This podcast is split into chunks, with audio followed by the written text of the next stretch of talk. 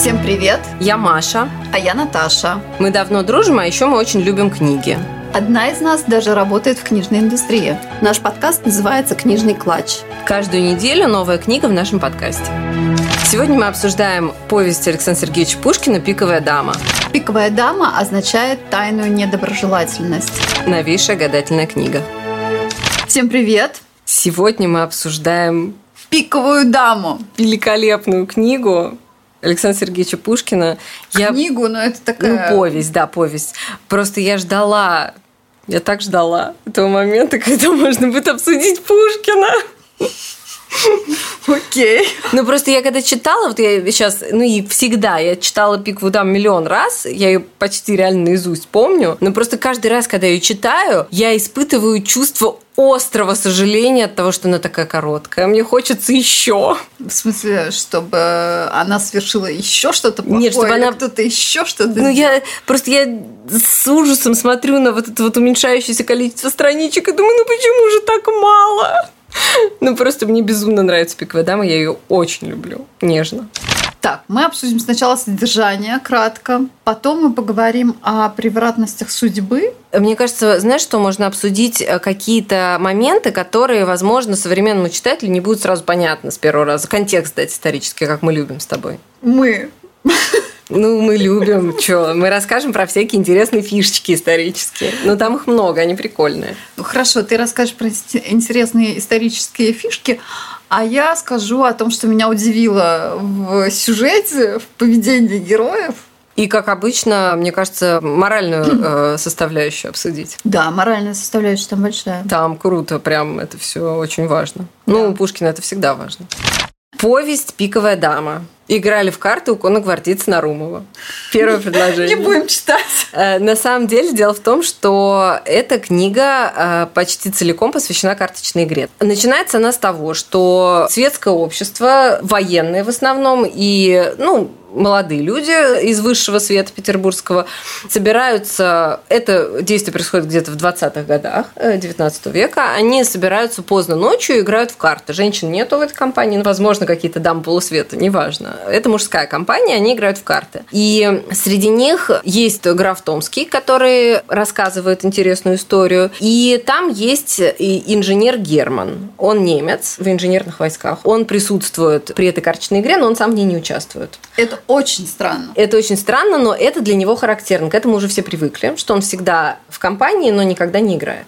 Он это объясняет тем, что он считает неправильным жертвовать необходимым в надежде приобрести излишнее потому что у него есть деньги, но он не очень богат, и он боится проиграться. А, да, видимо, да, знает да. за собой, что он очень азартен.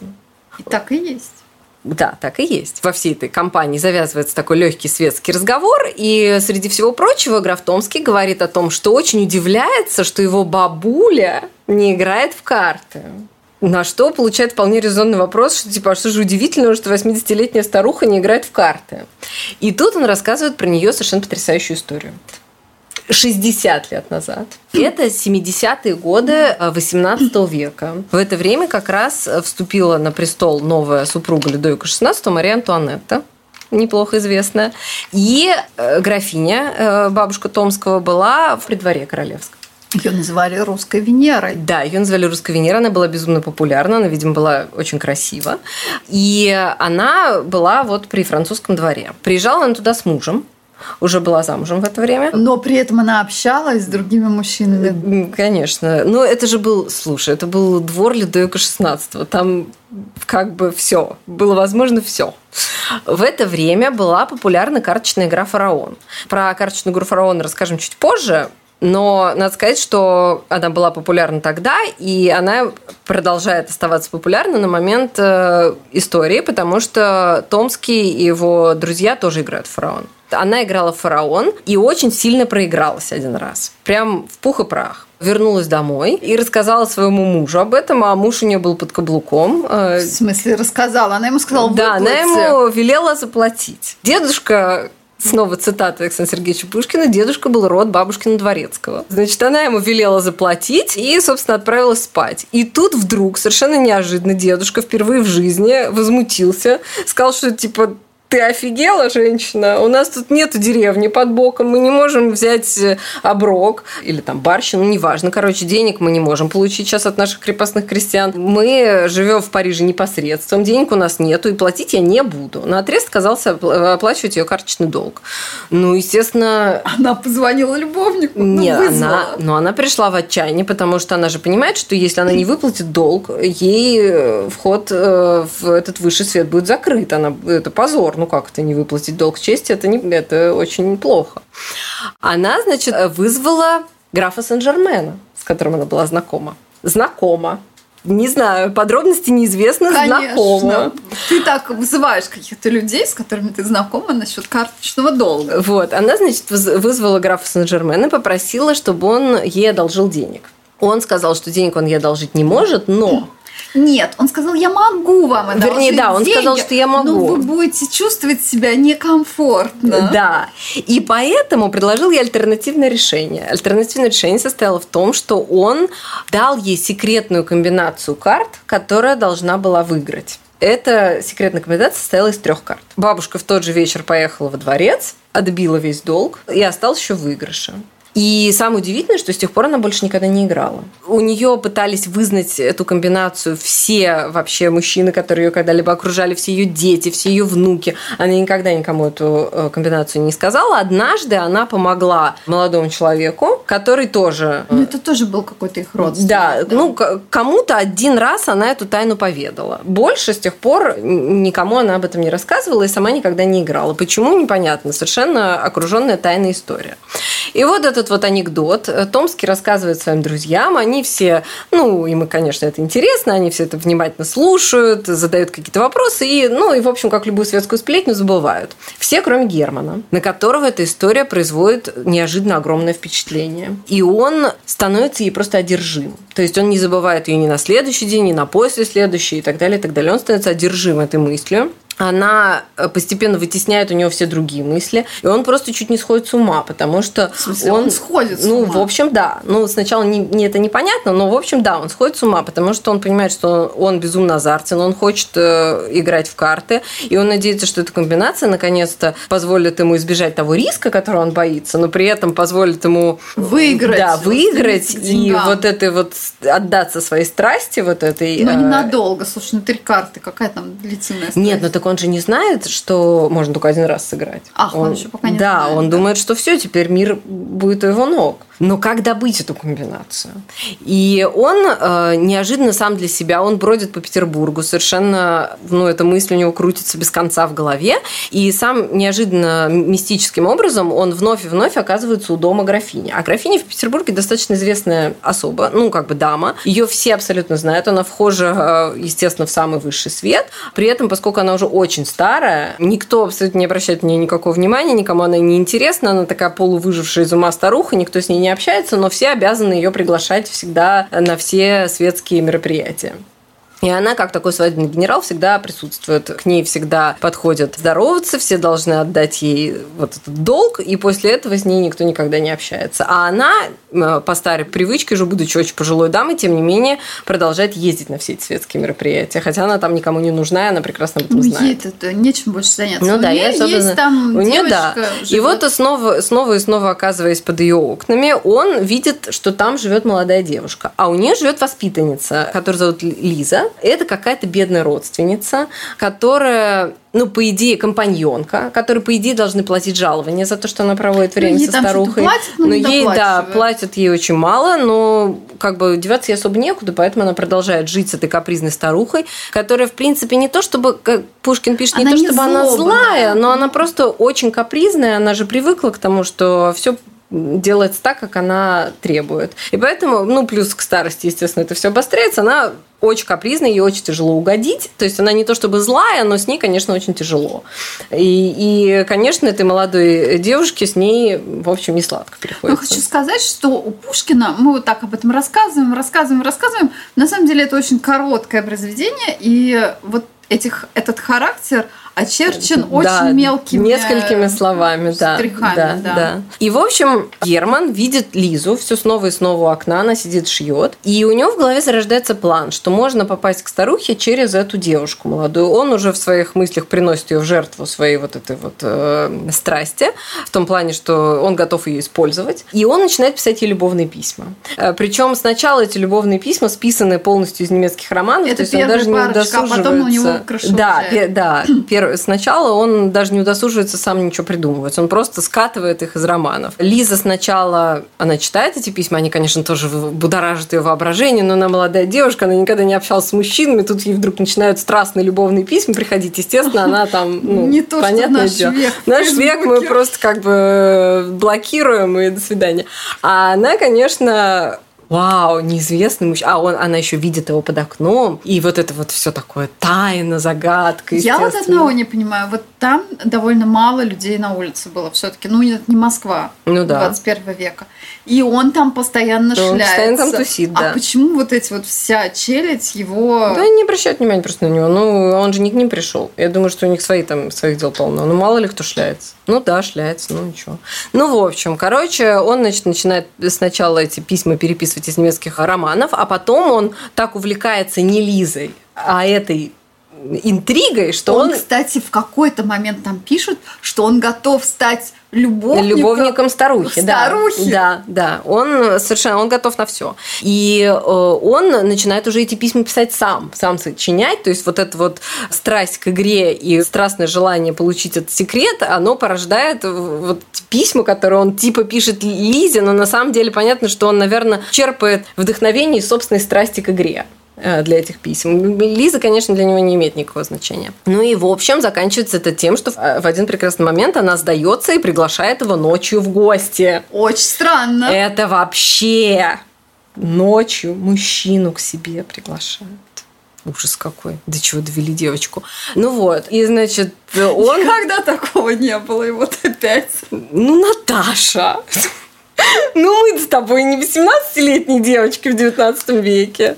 Мы можем и мужчин приглашать домой если что. Ну вот, э, короче, она приглашает его в гости, ну, приглашает его к себе, э, рассказывает очень подробно, как э, пробраться к ее комнате, причем она рассказывает, ну, схему всего дома, то есть он понимает, где комната графини тоже находится. Ну, потому что она у нее под боком просто, да. по-другому-то не пройти. Вот, и он попадает в дом, так как она ему сказала, но не идет к ней, а остается в комнате графини. Графиня в это время на балу на каком-то находится. Поздно ночью она возвращается с бала, и он, ну, просто нападает на нее. Не физически, а он начинает требовать от нее э, вот этот секрет, чтобы она ему раскрылась. Сначала он просит ее, увещевает, потом он начинает ей угрожать и даже достает пистолет. Вот. Старуха, конечно, пугается и просто откидывается от ужаса. Вот. Ну, Короче, от ужаса отбросила коньки бабулька. Он... Э, э, Кстати, вот это неубедительно. Ну, слушай, у пожилой дамы, которая никогда в своей жизни никаких потрясений не испытывала... Она может... не испытывала потрясений? Ну, в молодости когда-то давно, а потом-то нет особо. И уже много лет она живет совершенно спокойной жизнью. Мало ли, может, у нее сердечко-то слабенькое. Я думаю, что нет. Вот это, ну, так, недоработано, недооцениваю. Не знаю, по-моему, вполне можно, знаешь, 80-летнюю пожилую даму довести до сердечного приступа, если ее лицо пистолет ткнуть. Ну, простите. Я думаю, что такую не, да, не доведет. Ну, ладно. Не знаю. Ну, в общем, он, короче, после того, как он понял, понимает, что она умерла, он приходит к Лизе, рассказывает Зачем? ей. Потому что ему надо выбраться из дома. А, он не знает, как выйти. Он да. совершенно откровенно ей рассказывает всю эту историю, не щадя совершенно ее чувства. Она, конечно, в отчаянии, но с другой стороны, что ей остается делать? Она выводит его из дома, и все. Следующая сцена похороны графини, на которой он является для того, чтобы ну, типа... Злой дух его не преследовал. Да, пытается вроде как попросить у нее прощения за то, что ее довел до смерти. Когда он заглядывает в гроб, ему кажется, что она ему подмигивает. Вот это первый как бы уже момент, когда явное сумасшествие настало. Сумасшествие ли? А может, она правда ему подмигнула? Мы не знаем. Это же как бы... Историю умалчивает. Да. Проходит какое-то время после смерти графини, несколько дней. Герман сидит у себя дома. Он возвращается домой поздно он, вечером. награвшись, возвращается домой. Он да, он напился. Да, напился. Но он возвращается домой поздно вечером. И он сидит у окна и вдруг видит, что кто-то заглядывает в окошко. Он не может понять, кто это. Поздняя ночь, зимняя, идет снег. Кто-то заглядывает ему в окно. Потом он слышит, что открывается дверь. Потом он слышит шаги кто-то идет по коридору, кто-то заходит в его комнату, и он в полной уверенности, что это слуга, оборачивается, а это графиня. Сначала он думает, что это его нянька, еще что-то, а потом бах. И да, графиня. потом оказывается, что это графиня, которая пришла к нему, чтобы раскрыть ему тайну э, трех карт э, с условием, что он женится на ее воспитаннице Ли. И она дает ему эту комбинацию из трех карт тройка, семерка, туз. После этого она, опять же, через комнату проходит, он опять слышит ее шаги в коридоре и опять видит, что она заглянула ему в окно. Вот такая страшная мистическая история. Значит, он на следующее утро просыпается, он не может понять, он как бы... И он сразу записал? Да, он за записывает. Сначала он думает, что, может, это ему приснилось, но, в принципе, нет. Понимает, что, скорее всего, ему это не приснилось, и что это все по-настоящему произошло. И вот эта вот комбинация из трех карт начинает уже окончательно сводить его с ума, потому что он везде видит эти карты, они ему снятся, мерещатся, он не может найти покоя, э, он просто превращается в э, какой-то, ну, в какой-то, да, одержимого. Он думает о том, что он обязательно, конечно, должен воспользоваться этим секретом. Он думает поехать за границу и там сыграть. Но тут э, ему предоставляется возможность в Петербурге. Знаменитый игрок Чекалинский приглашает всех к себе домой. И там устраиваются карточные игры каждый вечер. Там тоже весь бомонд, весь высший свет Петербурга стремится попасть к нему на вот эти на игру. Собираются все самые богатые и знатные люди Петербурга. И Герман просит, чтобы его туда тоже взяли. Получает туда приглашение. И он играет три вечера. Первый вечер он ставит на туза, э, на тройку, тысяч. выигрывает, да, почти 50 тысяч рублей. На следующий день он ставит на семерку, выигрывает еще 50 тысяч. Нет, не 50. 100, 100 да? 96. Да, ну Или в общем. Там, нет, он поставил 47, значит 94 он да. выиграл. Вот. И на, треть, на третий день э, он приходит опять в полной уверенности, что он выиграет еще больше, ставит на туза и проигрывает потому что вместо туза ему выпадает пиковая дама. На самом деле не выпадает, а тот-то повернул. Да, правильно? там был один туз, но он э, поставил, ну как бы он поставил на ту карту, где была дама. Да. Э, насчет Думая, поставил что, тоже, что да, думая, что это туз, но это оказалась дама. И после этого он сходит с ума он сходит с ума, попадает в сумасшедший дом. Ну и дальше в завершение Пушкин рассказывает нам, что произошло со всеми остальными героями этой истории. Томский женился, Лиза вышла замуж, э, взяла себе тоже в свою очередь э, воспитывать э, молодую девушку, а Герман сидит в сумасшедшем доме.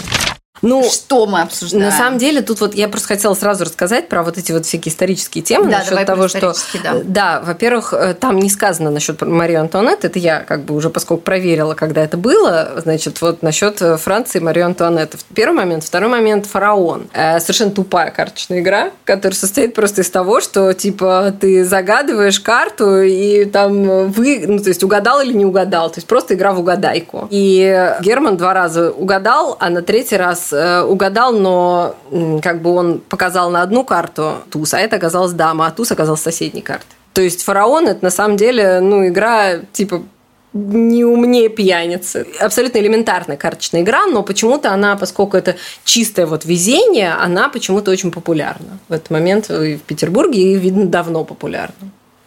Ну а вот. что, мы не ставим разве в нашей жизни на везение? На чистое везение? Ну, не в карты, слушай. Ну, не в карты, а когда ты блистаешь что-нибудь. Ну, да, да, метафорические карты, кстати. Да. Сейчас очень популярная тема, да. Вот этот момент везения в жизни, э, он становится с каждым годом все более и более очевидным. Ну, да, возможно. Ну, короче, да, люди-то не меняются особо. И порой хочется сыграть. Да, возможно, пассианс разложить хотя бы уж, по крайней мере. Можно на деньги. Или нельзя по законодательству. Ну, короче. А что еще из исторического? Там еще есть, например, всякие штуки, касающиеся одежды. Я даже не знаю, имеет ли смысл это упоминать, но я люблю такое, потому что там очень подчеркивается, что Струшенца это тоже как бы... Носила какие-то свои старые наряды. Но она, она одевалась по моде э, своей молодости. Э, то есть она носила фижмы, подкладки под платье, насколько я помню. Она приклеивала мушки на лицо, как было принято при дворе Марии Антуанетты, родинки, которые каждая что-то значила, в зависимости от того, на каком месте лица они приклеены. Пушкин это подчеркивает как такую забавную деталь. Причем она носит еще цвета такие, как в своей молодости. У нее на чепце огненного цвета ленты. И, в общем, она считает себя, видимо, еще молодой дамой. Может быть, у нее просто денег нет на новые наряды. Нет, она, она богатая. Нет, не в этом дело. Просто она молодится. Как, она такая молодящаяся старуха. И, возможно, это, знаешь, такое предупреждение. Когда тебе 80 лет, не надо носить чепец с огненными лентами. Хорошо, запишем. Не, не будем. будем. Мы и сейчас не носим. Ну, кстати, да. А могли бы. А часто, кстати, еще могли бы, да. да. Возможно, стоит об этом подумать. У меня вот не столько это, сколько вот эти две идеи фортуны и использование другого человека полностью это одержимость конечно, они очень хорошо тут показаны. И использует он женщину. Двух да, даже. Ну, кстати, да. Тут же еще такой момент, что можно рассматривать эту повесть как совершенно реалистическое повествование, что просто, ну вот, чувак сошел с ума просто. А можно рассматривать ее как готическую повесть.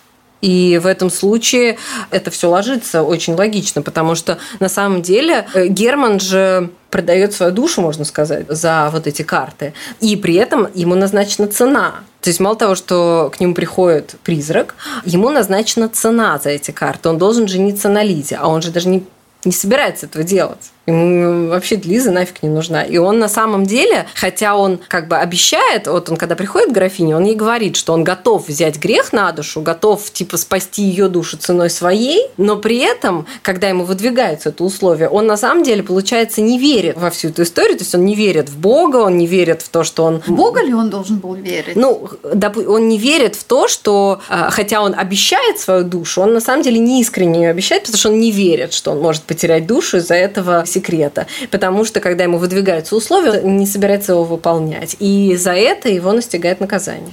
Но вот не собирается ли он его выполнять? Вот там это вот четко же не прописано. Он не собирается жениться на Лизе. Он же не... Ну, не ухаживал Нет, он ничего не делает. Ну, там так мало времени прошло. Ты думаешь, он уже должен был что-то делать? Она же еще в трауре была. Она же сказала ему, что, типа, я доверяю вам эту тайну с тем, что вы женитесь на... Это да, но я имею в виду дальше он уже даже в повествовании... Но, видимо, его душа-то видна тем, кому нужно. И они видят в этой душе, что он не собирается жениться.